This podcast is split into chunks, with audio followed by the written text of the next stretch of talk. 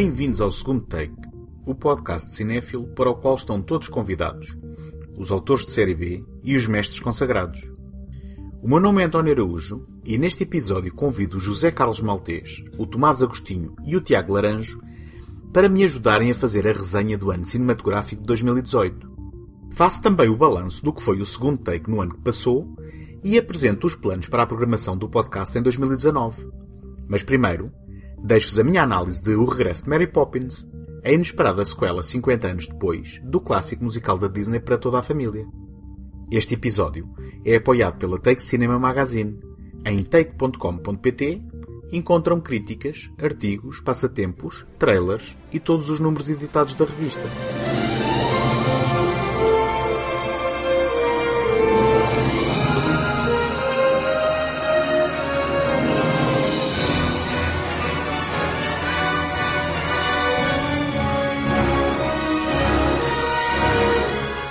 Apesar dos críticos terem torcido o nariz à data de estreia em 1964, Mary Poppins tornou-se, ao longo dos tempos, num clássico para toda a família e uma das referências das produções de qualidade da Disney. Celebremente inspirado nos livros de P.L. Travers, e contando com Julie Andrews e Dick Van Dyke a iluminarem as canções compostas pela dupla de irmãos Richard e Robert Sherman, Mary Poppins oferecia doses de puro encantamento infantil em sequências que tiravam proveito do estado da arte dos efeitos especiais da altura, incluindo um momento inspirado em que se colocavam personagens de carne e osso a interagirem com um ambiente e outras personagens animadas. Tudo isto regado com doses generosas de música e coreografias inesquecíveis.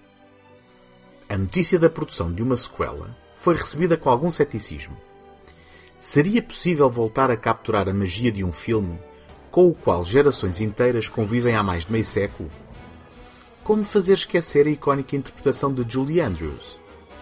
Depois do anúncio de Rob Marshall ao leme do projeto, a primeira boa notícia foi a contratação da luminosa e talentosa Emily Blunt para o principal papel, logo seguida do envolvimento de Lin-Manuel Miranda, o gênio responsável pelo sucesso da Broadway Hamilton no papel de Jack, uma personagem análoga ao Burt, encarnado no original por Van Dyke, com um elenco complementado por Meryl Streep, Colin Firth, Ben Whishaw e Emily Mortimer, com breves cameos de Angela Lansbury e do próprio Dick Van Dyke, e a música a ser composta por Mark Scheinman, com letras do próprio em parceria com Scott Whitman, as coisas começavam a compor-se para a inesperada sequela.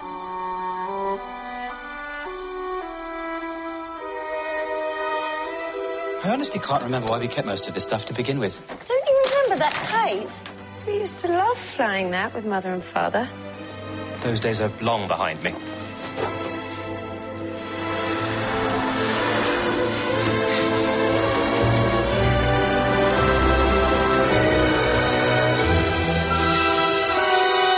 That's why I live and breathe.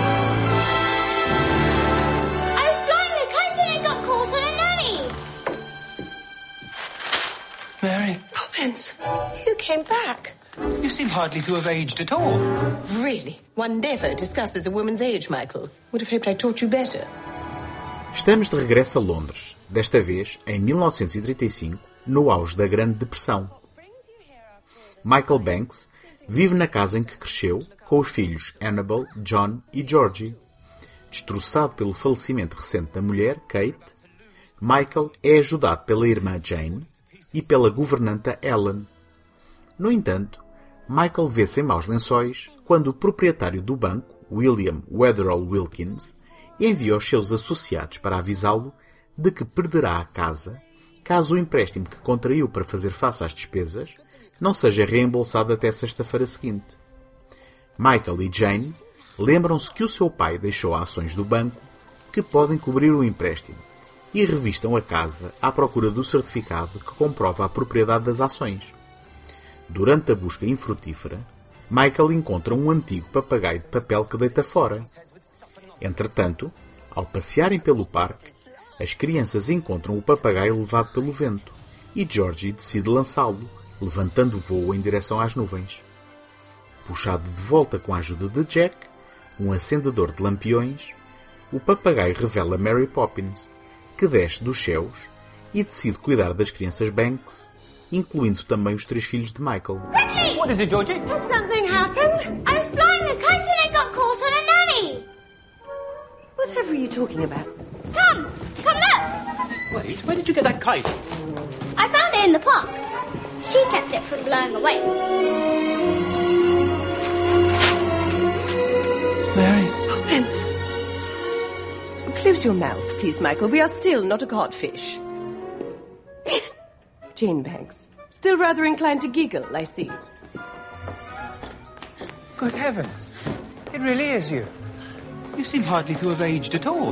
Really? How incredibly rude. One never discusses a woman's age, Michael. Would have hoped I taught you better. I'm sorry, I didn't. came back. I thought we'd never see you again. It is wonderful to see you. Yes, it is, isn't it? Logo às primeiras notas da cena de abertura, em que somos introduzidos à personagem de Jack, podemos perceber que estamos em boas mãos. Nitidamente, este é o produto de uma equipa que conhece e respeita profundamente o filme original, e o regresso de Mary Poppins consegue a proeza de lhe ser absolutamente fiel e familiar, ao mesmo tempo que é algo de novo e diferente. É certo que é uma sequela fruto dos tempos que vivemos, em que, mais do que a vontade de fazer algo diferente, há uma reverência e uma constante referência ao que veio antes. Porém, dificilmente se encontrará um exemplo melhor conseguido desta repetição de fórmula do que aqui. underneath the lovely London sky.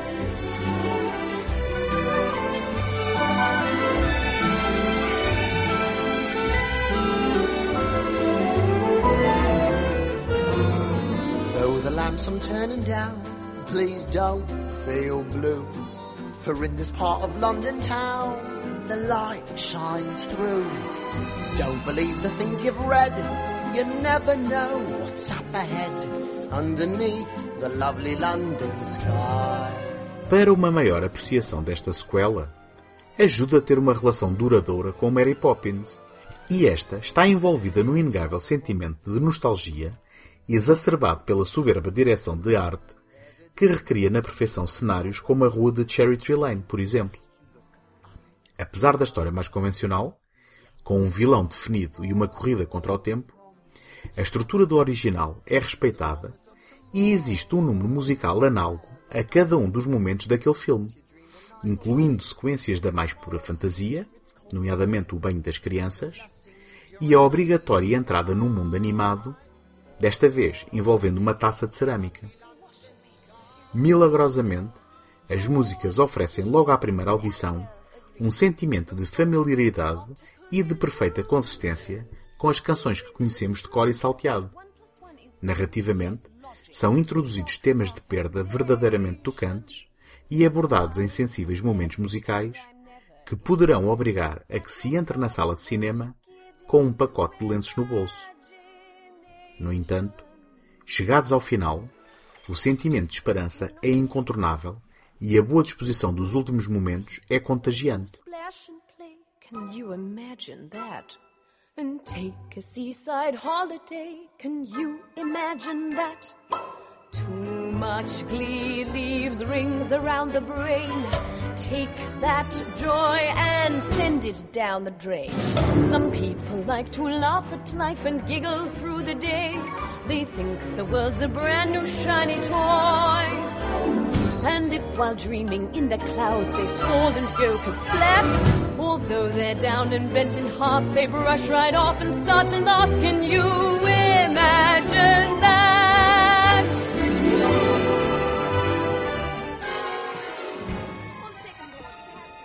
Oh dear. Look, the picture's changed. Looks as though they've broken your carriage wheel. That they have. It's useless now. Useless as a chocolate teapot. The board is speaking. And who do we think is going to fix that? Ah, there's the riddle. Then what broke it fixes it, that's what I say. What do you think, Mary Poppins? Well, I suppose we have no choice. But how are we going to do that? I know a bit about fixing carriages. But we can't fix the carriage wheel. It isn't possible. Everything is possible, even the impossible. Gather round, everyone. Spit spot. Georgie, don't forget Gilly. Are we ready? ready. A interpretação de Emily Blunt é afetada e teatral, emulando a caracterização de Julie Andrews, mas oferecendo uma leitura ligeiramente diferente da personagem. Blunt afirma não ter estudado o filme original depois de lhe ter sido oferecido o papel, optando por voltar aos textos de P.L. Travers, e o resultado é uma Mary Poppins um pouco menos calorosa, no entanto devidamente imperial e vaidosa, um pouco impertinente e, apenas aparentemente, pouco emocional, escondendo os seus sentimentos e minimizando os seus feitos.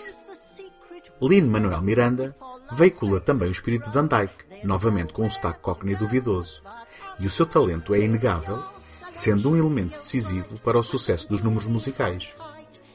O regresso de Mary Poppins não é praticamente perfeito em todos os sentidos.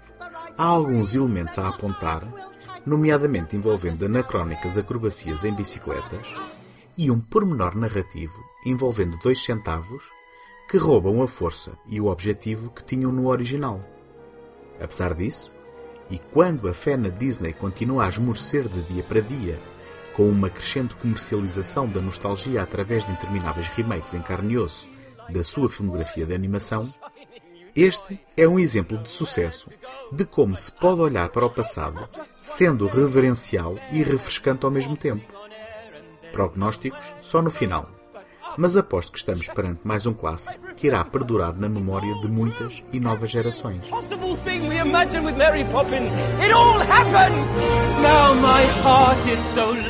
That I think I just might start feeding the birds and then go fly a kite with your head in a cloud. Only laughter's allowed and there's nowhere to go but up.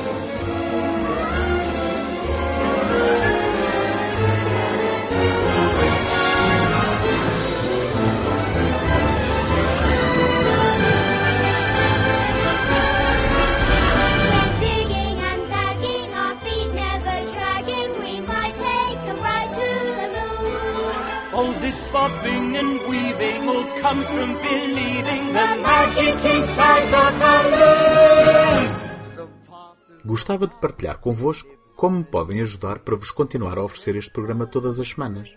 Ter visibilidade no iTunes é uma componente muito significativa para o sucesso de qualquer podcast. E, para isso, conto convosco para lá deixarem uma classificação positiva ou uma avaliação escrita. Nem imaginam a importância do vosso contributo com este simples gesto. Em segundotake.com podem subscrever o programa em qualquer plataforma ou sistema. Também lá encontram o arquivo de todos os episódios e todos os contatos sociais caso queiram deixar uma palavra. Side by side is the best way to fly. Once I just looked above, but now I am part of the lovely London sky.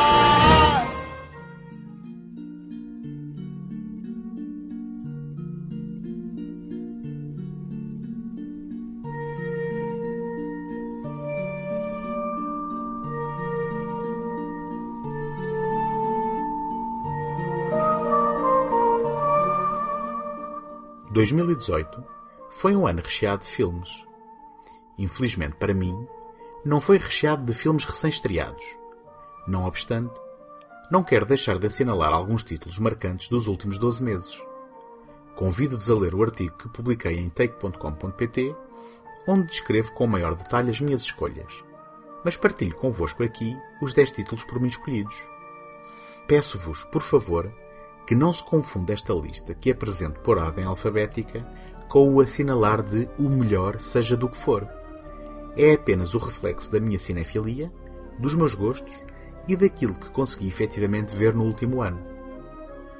A balada de Buster Scruggs, A Forma da Água, Aniquilação, Hereditário, Homem-Aranha no Universo Aranha, Ilha dos Cães, Linha Fantasma, Missão Impossível Fallout, O Interminável e Tully.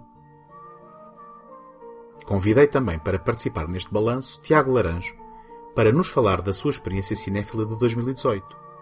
O Tiago é a outra metade do projeto Betamax que, para quem não conhece, é o podcast quinzenal em que vamos ao AU Poeirento recuperar filmes abandonados à nascença e esquecidos pelo tempo. Então, vocês já estão a ouvir um, o Tiago Laranjo, Ah, um, que concordou em uh, falar aqui um pouco comigo para uh, fazermos. uh, mais, do eu- que cinco, mais do que 5 minutos e, e vou-me embora. Não, mas isto nem é bem um balanço de 2018, porque implicava que nós estivéssemos em cima da crista da onda dos, dos lançamentos cinematográficos, só que isto É completamente o contrário.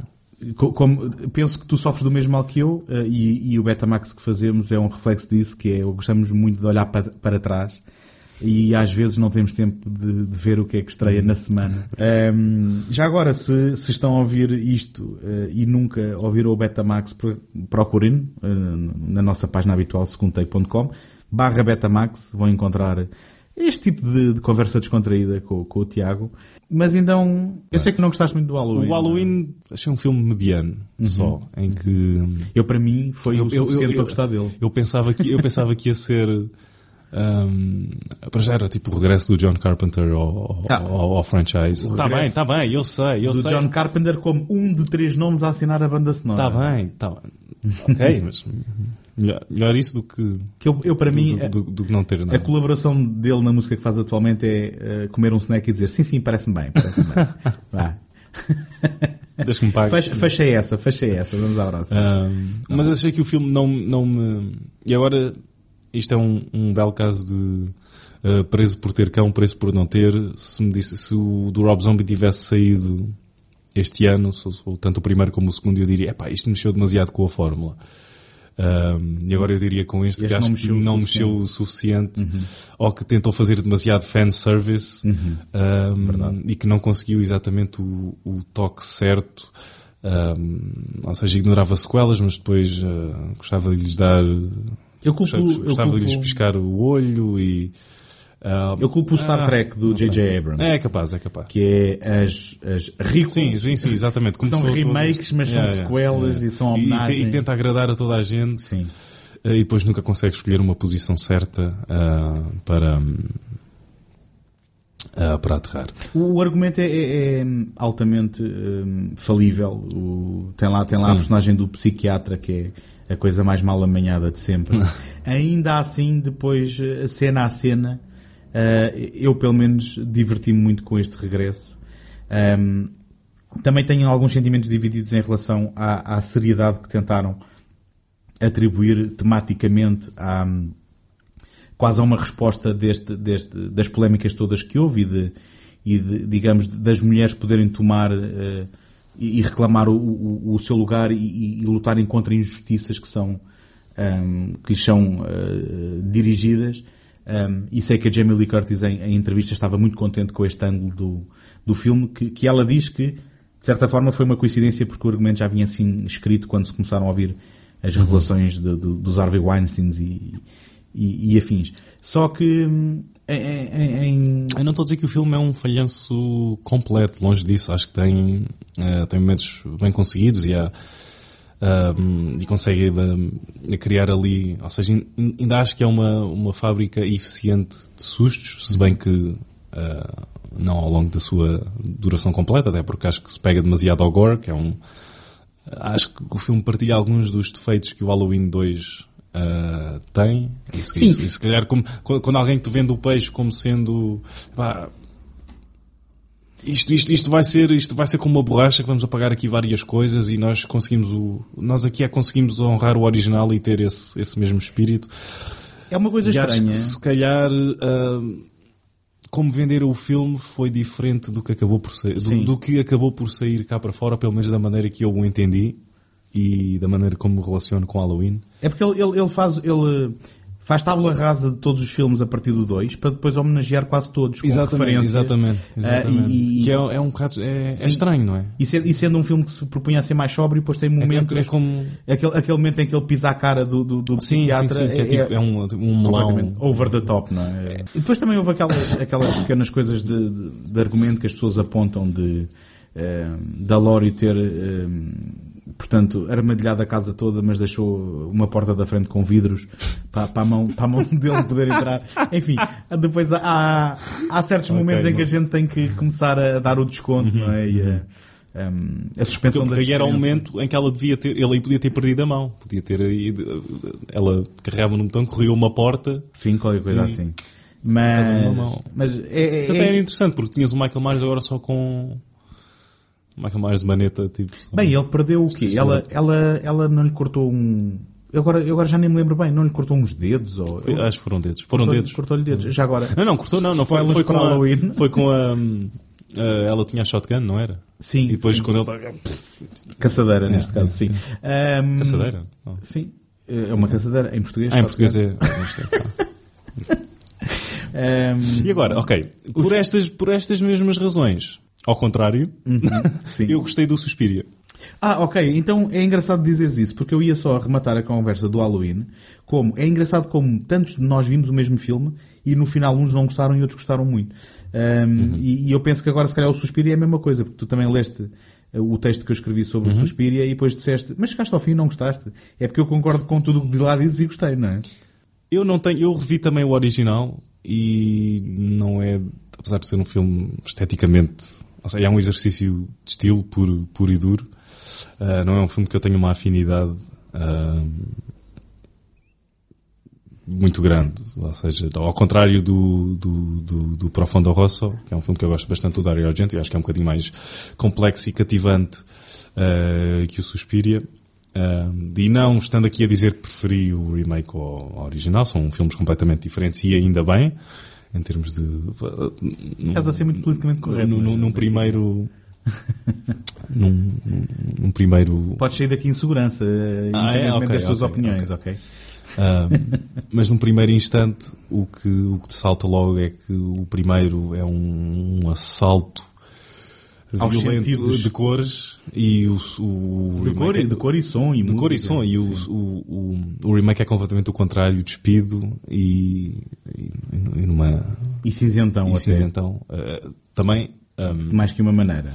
mas a, a combinar ahm, onde se passa.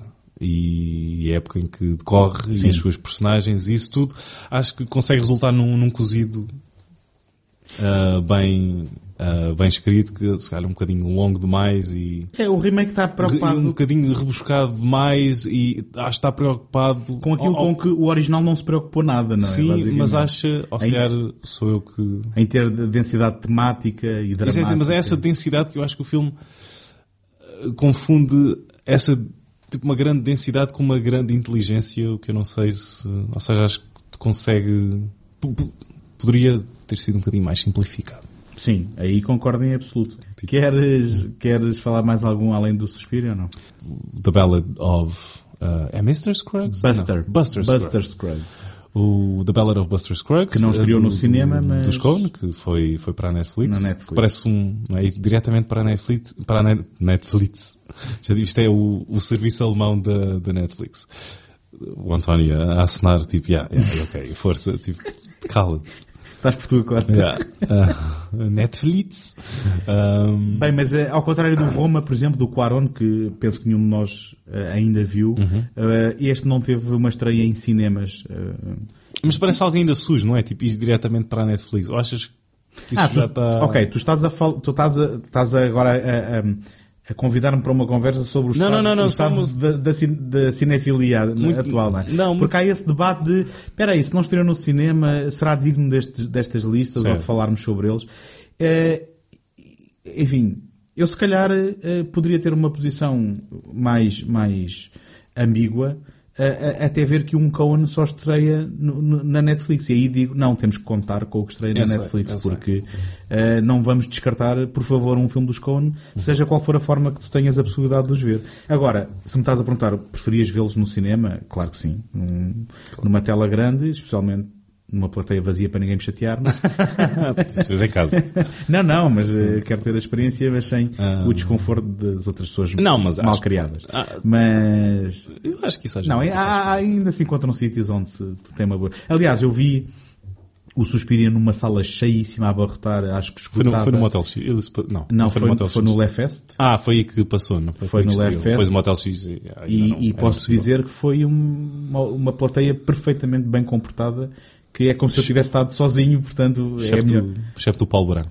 não, não, não estava lá, não estava lá. Mas, mas ah, começa a ser raro hoje em dia, é só o que eu quero dizer. Eu vejo a sala a encher, fico preocupado e depois de repente o filme vê-se que é como se não tivesse lá mais ninguém, o que é bom, o que é bom. Quer dizer, excetuando obviamente alguns ahm, algumas exclamações e alguns risos nos momentos certos e portanto aí contribui para a experiência. Mas continuando no, no Scruggs e continuando, ou retomando aquela conversa que nós eh, tivemos em off, ehm, com aquele tom muito particular deles e muito acutilante, eh, conseguem dizer muito sobre a nossa condição por histórias ehm, Sim, por histórias que ao mi- princípio- mirabolantes e que ao princípio se calhar não, não dás nada por elas Mirabolantes, minimalistas Sim, sim, sim. ah, e que depois no fundo tu ficas com elas ou elas ficam contigo, melhor dizendo. e, e aquele diálogo sempre muito particular e Há quem se tenha queixado, há quem se tenha queixado da fotografia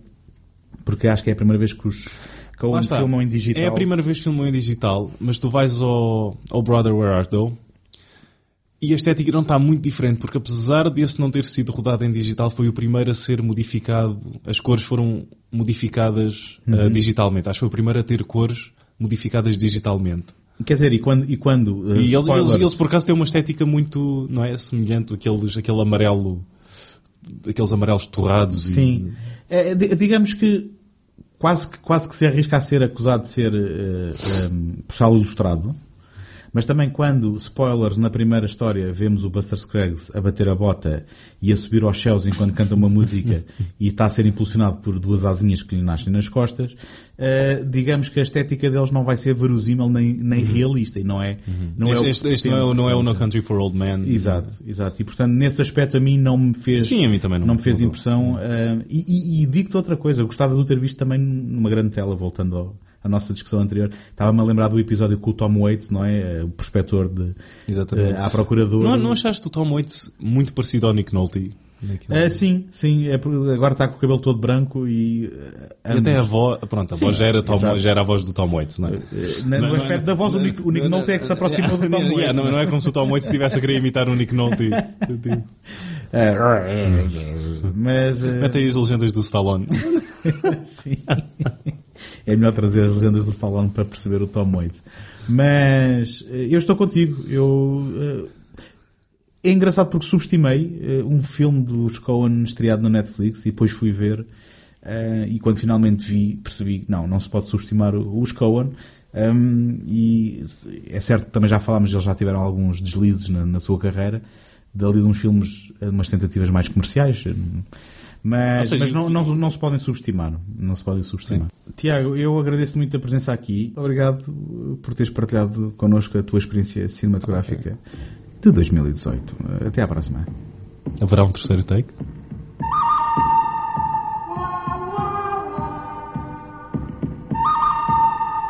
Em 2018 viu também nascer no segundo take a rubrica Universos Paralelos, com a participação do José Carlos Maltês e Tomás Agostinho. Aproveitei para falar com os dois sobre a experiência, bem como os seus filmes favoritos do ano. Olá, Tomás. Olá, António. Olá, José. Olá. Então, eh, aqui em, em tempo de balanço de 2018, eh, nós temos eh, já 12 universos paralelos publicados ehm, numa rubrica do segundo take. Como é que tem sido esta experiência para vocês? A primeira coisa que eu tenho a dizer é que tenho gostado imenso, pelo menos, de os gravar. Da preparação e de gravar, isso, isso, digo já. Não gostas de, Já de editar? ouvir. Já de os ouvir. Não, eu, eu de facto, eu acho que ninguém gosta de ouvir a sua própria voz durante uma hora e meia, Ai, duas horas. Eu adoro, é por isso que faço podcast, não ouço mais nenhum. Ah, pronto, mas olha, eu, eu não. Ah, portanto, eu digo que gosto muito de preparar, gosto muito de gravar e depois de ouvir como está lá a minha voz, já gosto menos. Ahm, mas uma coisa agora, em tons mais sérios, acho que temos melhorado bastante e o- o- temos visto uma- um, um- incremento notório. Já não estou a dizer melhorado em termos de qualidade, melhorado em termos de dinâmicas, em termos de encontrarmos basicamente o nosso, o nosso ponto que é-nos que é -nos próximo. Uhum. E isso tem-se vindo a notar nos últimos episódios que temos vindo a lançar. E acho que temos feito episódios muito ambiciosos. Por exemplo, eu lembro-me agora, em termos de retrospectiva, aquele épico de três episódios do Star Wars. Em que eu ia enlouquecendo para preparar o primeiro, sim. Uh, sim, eu lembro que encontrei-te uma vez na Cinemateca, estávamos eu, tu e o Tiago, e o, o António só dizia, Pronto, acho que eu não aguento, eu não aguento. é, é, desta que eu vou, vou desta para melhor. Um, portanto, sim, este, esse episódio vem-me à memória como um dos mais, esse episódio, pronto, esses três, como um dos mais ambiciosos. Mas também serviu para aprender que o que é que depois entra no Exa programa exatamente. e o que é que não é o que eu entra, dizer, é? nós quando digo melhorámos é isso, começámos a encontrar o que é que nos é próximo, o que é que não nos é próximo, começámos a fazer uma espécie de filtragem natural, Uhum. cada um de nós, porque cada um de nós acaba por filtrar automaticamente certas coisas e depois acabamos por trazer tudo para aqui, é como se metêssemos tudo na bimbi e se isso lá um produto bast- bastante, bastante apetitoso.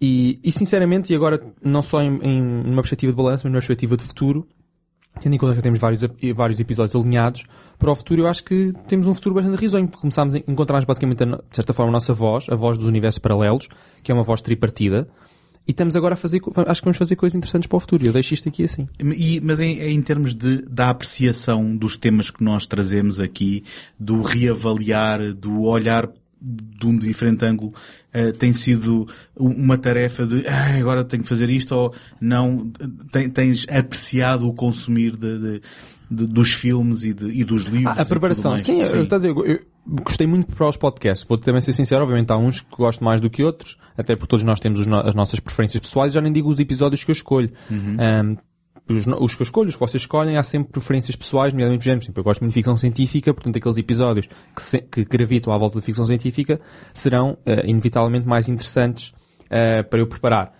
Mas já encontrei episódios que eu pensava, epá, se não vai ter assim tanto interesse. Por exemplo, eu lembro perfeitamente de um episódio do John Carpenter que eu pensava, uau, co- a coisa, o grande filme, ok, mas depois dos outros dois, será que vão ter interesse? E gostei imenso, imenso da preparação desse episódio. Foi provavelmente o episódio, dos episódios que eu gostei mais de preparar. E pronto, aqui como exemplo prático. Portanto, é- é- eu tenho gostado de ser surpreendido pela positiva e também pela negativa. Alguns que eu pensava que ia ser muito interessante. Ah, a preparação, já não digo a gravação. Ah, a preparação depois acaba por ser um bocado chato e depois acabo de ver um filme e depois Pois aí agora há uma curta que eu tenho que ver, tenho que complementar para, ser, para ter uma opinião mais ou menos completa. Mas lá está, tenho ficado muito surpreendido em relação às minhas expectativas para a operação de cada episódio. Então, e agora, passando aqui a voz José. Eu não preciso dizer nada, o Tomás disse tudo. Onde é que, onde é que eu assino? Eh, e, pronto, começando tal como o Tomás disse, eh, uma coisa engraçada para mim, que eu sou novo nesta coisa dos podcasts, eh, é que isto é um animal que se vai domesticando aos poucos e que nós vamos aprendendo a lidar com ele e vamos, vamos aprendendo a criar dinâmicas. Nós nunca tínhamos feito nada assim, que é mentira, por acaso tínhamos feito uma coisinha assim no, no- É verdade. já num second take aqui há uns tempos, mas, mas eh, pronto, foi só, foi só um aperitivo. E, e fomos então aprendendo a ganhar dinâmicas e se ouvirmos os nossos dois ou três primeiros e compararmos com os dois ou três últimos, quer dizer, não- uma coisa não tem nada a ver com a outra, não é? Aprendemos a, a estar, a estar juntos, vamos dizer assim, que é, que é bonito. E quanto ao, lado da preparação, eu, para mim isso é o maior desafio. Eu gosto de ver até das coisas que, que não vou gostar, porque eh, é uma coisa que me fascina muito, é mesmo o lado de fazer investigação, eh, pôr as coisas em ordem, preparar, eh, mesmo ir à procura, às vezes, coisas que não são tão fáceis de encontrar, e tentar ver onde é que há materiais que, se podem, que podem ser usados, seja um livro, seja um- uma curta, seja, seja um, um texto, um ensaio que alguém escreveu sobre o assunto.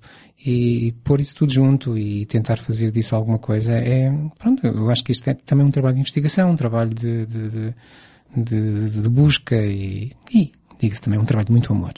Eu, quando, vou- revelando, revelando aqui um pouco hum, uma espreitadela para trás da cortina da, da, da criação do, do universo paralelos, tudo isto começou com uma ideia de querer fazer algo, não é? E uma das primeiras ideias era vamos fazer trilogias eh, e corremos uma série delas. E depois, eh, entre eh, se era mesmo isso que queríamos fazer e qual era a, a frequência de, de- de programas, hum, isto foi-se transformando naquilo que é o universo paralelos, hum, porque parecia que trilogias, eh, se calhar não é muito específico e depois, o quê? De 15 em 15 dias, isso é muito trabalho. Bom, a alternativa foi universos inteiros autorais e uma vez por mês. Foi um bom trade-off ou não? Estão arrependidos de não termos feito... Eu acho que foi um ótimo trade-off, Porque para já trilogias era limitador. Sim, sim, Não, sim. não só por ser Mas eu é tô- porque há um número finito. Eu estou de- a falar do ponto de vista do, do É trabalho, isso. não é? Não, não, Porque- mas era, era limitador em termos de do que é que poderíamos abordar. Segundo 15 em 15 dias era para fazer tudo à balda. Vamos ser sinceros. Se, se uma vez por mês, em episódios como o Star Wars, temos o António já a trepar pelas paredes, 15 em 15 dias, era bem, olha, nem vale a pena fazer, portanto, isto houve este filme, foi neste ano, não sei, não vi, não houve tempo. Ah, portanto, eu acho que é, impor- é importante que seja, eu, por acaso foi um trade-off que eu acho que tenha sido mesmo ótimo. Não só ótimo, como necessário. Encontramos um bom equilíbrio, acho. Assim, assim podemos Sim, abordar sem o universo, dúvida. que é uma coisa com conteúdo, consumo e que eu não vejo a ser feito, portanto é algo que é interessante, Sim, esta sim. perspectiva multifacetada, porque não é de um filme, é vários, depois livros, é tudo, é o universo, que é o, é o, o protagonista é o universo, ou, ou um autor que ele próprio eh, incorpora um universo, e depois um mês que é para podermos fazer um trabalho, como o José estava a dizer muito bem, de investigação.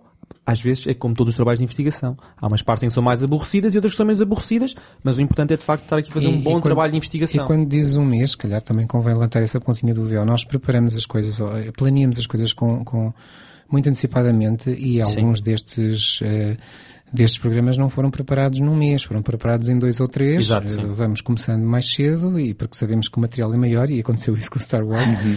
eh, o, o o material é muito e vamos começando um pouco mais cedo e, e vamos desenhando as coisas. Eh, mas para mim foi, é, é mesmo isso que é aliciante, é saber que temos um projeto pronto, pelo menos na nossa cabeça que é algo que é bastante original, no sentido em que não vemos toda a gente fazer isto todos os dias. E, e termos, temos um desafio, é um, é um projeto que é um desafio e eu gosto disso. Quando nos, nos atiramos às vezes os temas à cabeça uns dos outros é mesmo no, no sentido de desafiar e volta Uhum. mais uma vez a, o exemplo do Star Wars, quando nós dissemos, nós dissemos uns para os outros. Nós vamos ter que fazer isto, pois vamos. É impensável não fazermos. Mas isto é impossível. Pois é, é impossível. Mas vamos ter que fazer. Então vamos vamos ter fazer, que fazer. Sendo impossível, vamos fazer em três vezes. Então vamos embora. E aquilo foi um desafio e foi, e todos eles têm sido assim. Eh, Há sempre coisas que um, que um de nós domina melhor que os outros. Há coisas que se calhar nenhum de nós eh, tem grande ideia ainda sobre o tema antes de começar, outros em que há um só que não tem, eh, mas acaba por ser sempre um desafio para um ou para, ou para todos. Portanto, experiência positiva, saldo positivo. Muito. Sim, e nós gostámos tanto das impossibilidades deste ano, que para 2019 já estão preparadas umas quantas impossibilidades, a meu ver, já estão preparadas. Portanto, apertem os cintos, que as impossibilidades Sim. não ficaram pelos três episódios de Star Wars, que nós vamos fazer ainda algo que eu se calhar considero mais maluco que três episódios de Star Wars. Há de haver novidades. Mas de vamos haver manter novidades. isso assim, coberto por um véu. De- de- deixando de olhar para o nosso umbigo, eh, no que respeita ao ano cinematográfico de 2018, vocês querem partilhar connosco alguns dos eh, títulos que mais gozo vos deram? Mais gozo. Eu, eu- eu, eu, por acaso, mais gozo, vou ser sincero, vou só, vou só aqui elencar um porque acho que merece um destaque acima dos outros. Ah, não que eu não tenha visto ótimos filmes de 2018, mas este aqui acho que merece um destaque superior e é rapidamente o Roma do Quaron. Eu adorei esse filme. Gostei mesmo, gostei mesmo muito desse filme. Ah, achei que era um filme muito, muito bonito. Já vi críticas muito positivas e críticas não tão positivas, mas para mim foi um filme mesmo muito forte, bateu-me muito. Eu gosto muito do Quaron, gosto muito do estilo de filmagem dele, daquele filmagem muito crua, que ele nunca hum, cobre nada, em que ele mostra tudo e pronto, eu agora não, não sei se vocês viram os Não o filme. vi. Pronto, Não, então, também então não. também não vou aqui abordar, não vou aqui eh, spoiler o filme, mas ele tem aquele tipo É, de filmagem muito crua. Spoilers é para filmes de- da Marvel, não é? Dá para spoiler um filme do Quaron? não? Dá, dá. Mas estão a ver o Children of Men? Sim. Pronto, que ele tem aquela filmagem muito crua, ele nunca, ele nunca cobra nada. Quando é para mostrar, imagina, por exemplo, aquela sequência linda do plano contínuo do, do carro em que morre a Julian Moore. E aqui neste filme vimos isso num cenário mais realista, um cenário, ah, uma memória, a memória dele, de, de início dos anos 70, da infância dele, é uma homenagem a uma, a uma ama que ele teve. A personagem principal é a casa e a ama. É um filme mesmo muito bonito e tocou muito, muito, muito, do- muito próximo do coração, muito, muito devido à forma como ele filma, que é sempre uma forma muito emotiva para mim. Ahm, mas também o tema, é um tema de família, isso. Não, não sei, afetou mesmo muito eu gostei mesmo muito do filme. Achei que o filme, para além destas questões emotivas, e as afetivas que para mim são as mais importantes de quando se está a ver, quando se está a sentir, a ver um filme, ahm, tecnicamente é muito bem conseguido. Viste no cinema? Fui ver, eu fui de propósito a Sintra ver o filme. Pois, porque ele passou Ah, no Left Fest. eh, Exatamente. Eu fui de propósito porque eu achei mesmo que, não, isto tem que se ver lá. Até porque ele faz um trabalho com o som. Sim, era isso que eu tinha ouvido, era O isso que eu queria ele faz um trabalho com o som, que, que é, pronto, já é um clássico do Quaron que tem que eu em casa, eu não tenho um sistema de cinema em casa, tenho duas colunas, e eu sabia que não ia ter a mesma experiência. E se calhar isso contribuiu para esta experiência tão positiva, não estou a dizer que não. Mas pronto, um filme foi visto no cinema, é perfeitamente válido considerar esta experiência assim tão positiva, mas foi mesmo o som, a fotografia é mesmo muito boa. Pronto, e, Ah, e- e assim. E eu aqui calmo, com esta nota incrivelmente positiva do Roma. Ah, se vocês dois não viram, eu recomendo mesmo vivamente verem, até porque está na Netflix. Ahm, e, e deixo com esta nota positiva, porque há outros filmes que também foram muito positivos e que marcaram este ano, e outros que Sim, e assim. posso ter visto ontem e já não sei já não, não consigo dizer nada do filme. Trouxeste algo ao segundo take que eu não podia contribuir porque, na verdade, não vi o filme. Pronto, Então, e, e tu, José, consegues apontar um? Ou... Não, não consigo. Nem, nem hoje, nem vou conseguir nunca e, e nunca chego ao final do ano e consigo apontar o filme do ano e, e além disso isso me interessa muito, sinceramente. É verdade, eu Eh, concordo. Estou aqui link Gosto de Roma, algumas mas coisas, gosto, não gosto de outras, mas, mas pronto, para, para, para contribuir positivamente para, o- para o programa, eh, se calhar, eh, até quase por brincadeira, posso dizer que ontem vi um filme chamado Cold War, Guerra Fria, e um filme que gostei imenso. Para mim é um dos melhores filmes que eu vi este ano. Eh, Do, do Pavel Pavlikovsky, que eu já tinha surpreendido com o Ida, não sei se vocês viram. Sim, o Ida, o Ida vi. É, Não vi, mas eh, sim, foi Que incontornável. curiosamente, tal como o Roma, também é um filme preto e branco. Foi- Sim, é Só que verdade, uma curiosidade, é não, verdade. não, e este, tem, não tem o nada. Cold War também. A sério? Uh, que sim, ele, ele filma, uh, ele gosta de filmar a preto e branco e gosta de... Em 4x3, de- praticamente, não é? Uh, O sim. Ida, pelo menos. Eu não vi, mas, mas lembro-me que foi incontornável Ele- ouvir falar desse sim, filme. Sim, sim, sim, sim. E ele, hum, pronto, tem um estilo, tem um- tem- ele consegue dar, dar muita profundidade no, no, no- preto e branco e, e dar muito destaque à textura. Se calhar, pronto, eu não, não tenho grandes conhecimentos técnicos, mas se calhar torna-se mais fácil fazer isso com o preto e branco, ou pelo menos ah, ah, muita gente assim diz, do que com a cor.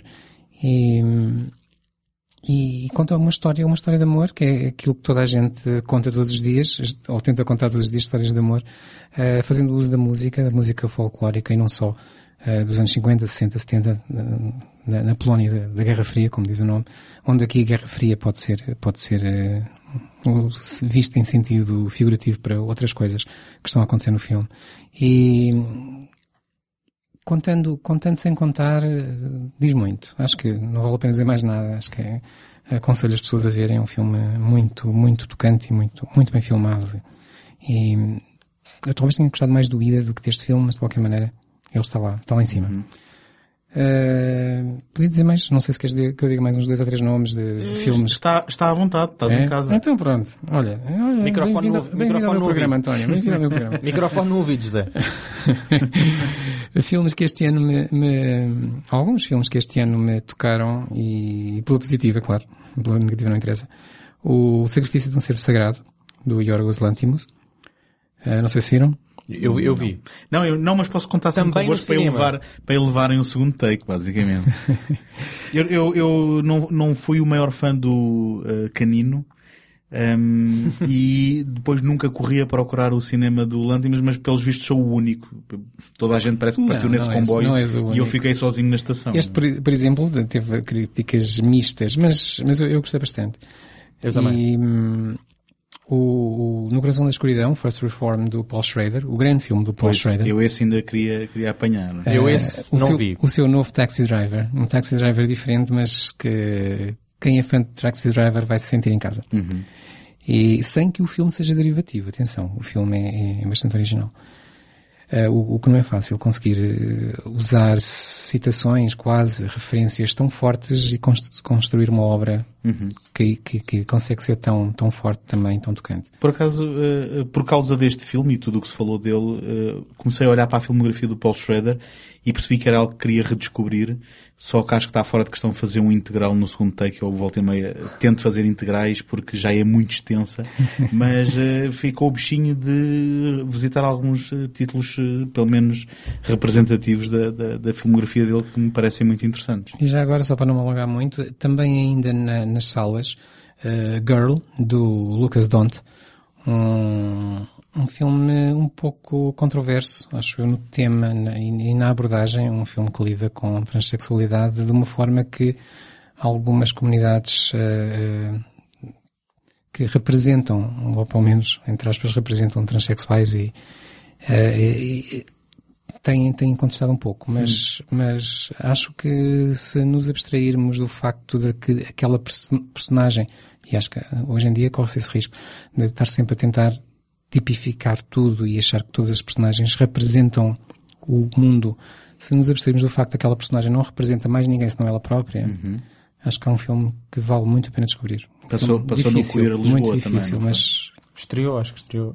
Eh, estreou em- ele, ele, quando tu dizes nas salas, ele está em exibição comercial. Está, está, agora está, sim, está, agora está. sim, mas Está. estreou, estreou no Queer. Mas eu, eu, eu ainda não vi também. Pronto, esse, mas esse já estava no meu Estreou- radar também há, já, já desde o Queer que estava no meu, E pronto, no meu radar. poderia falar mais 4 ou 5, mas ficamos por aqui. Ok, pronto, posso, eh, repetindo-me, posso sempre contar convosco para levarem aqui o, o segundo take e encontramos para o ano em mais um Universo Paralelos. Obrigado. Ok, e um bom ano, não é? Bom ano.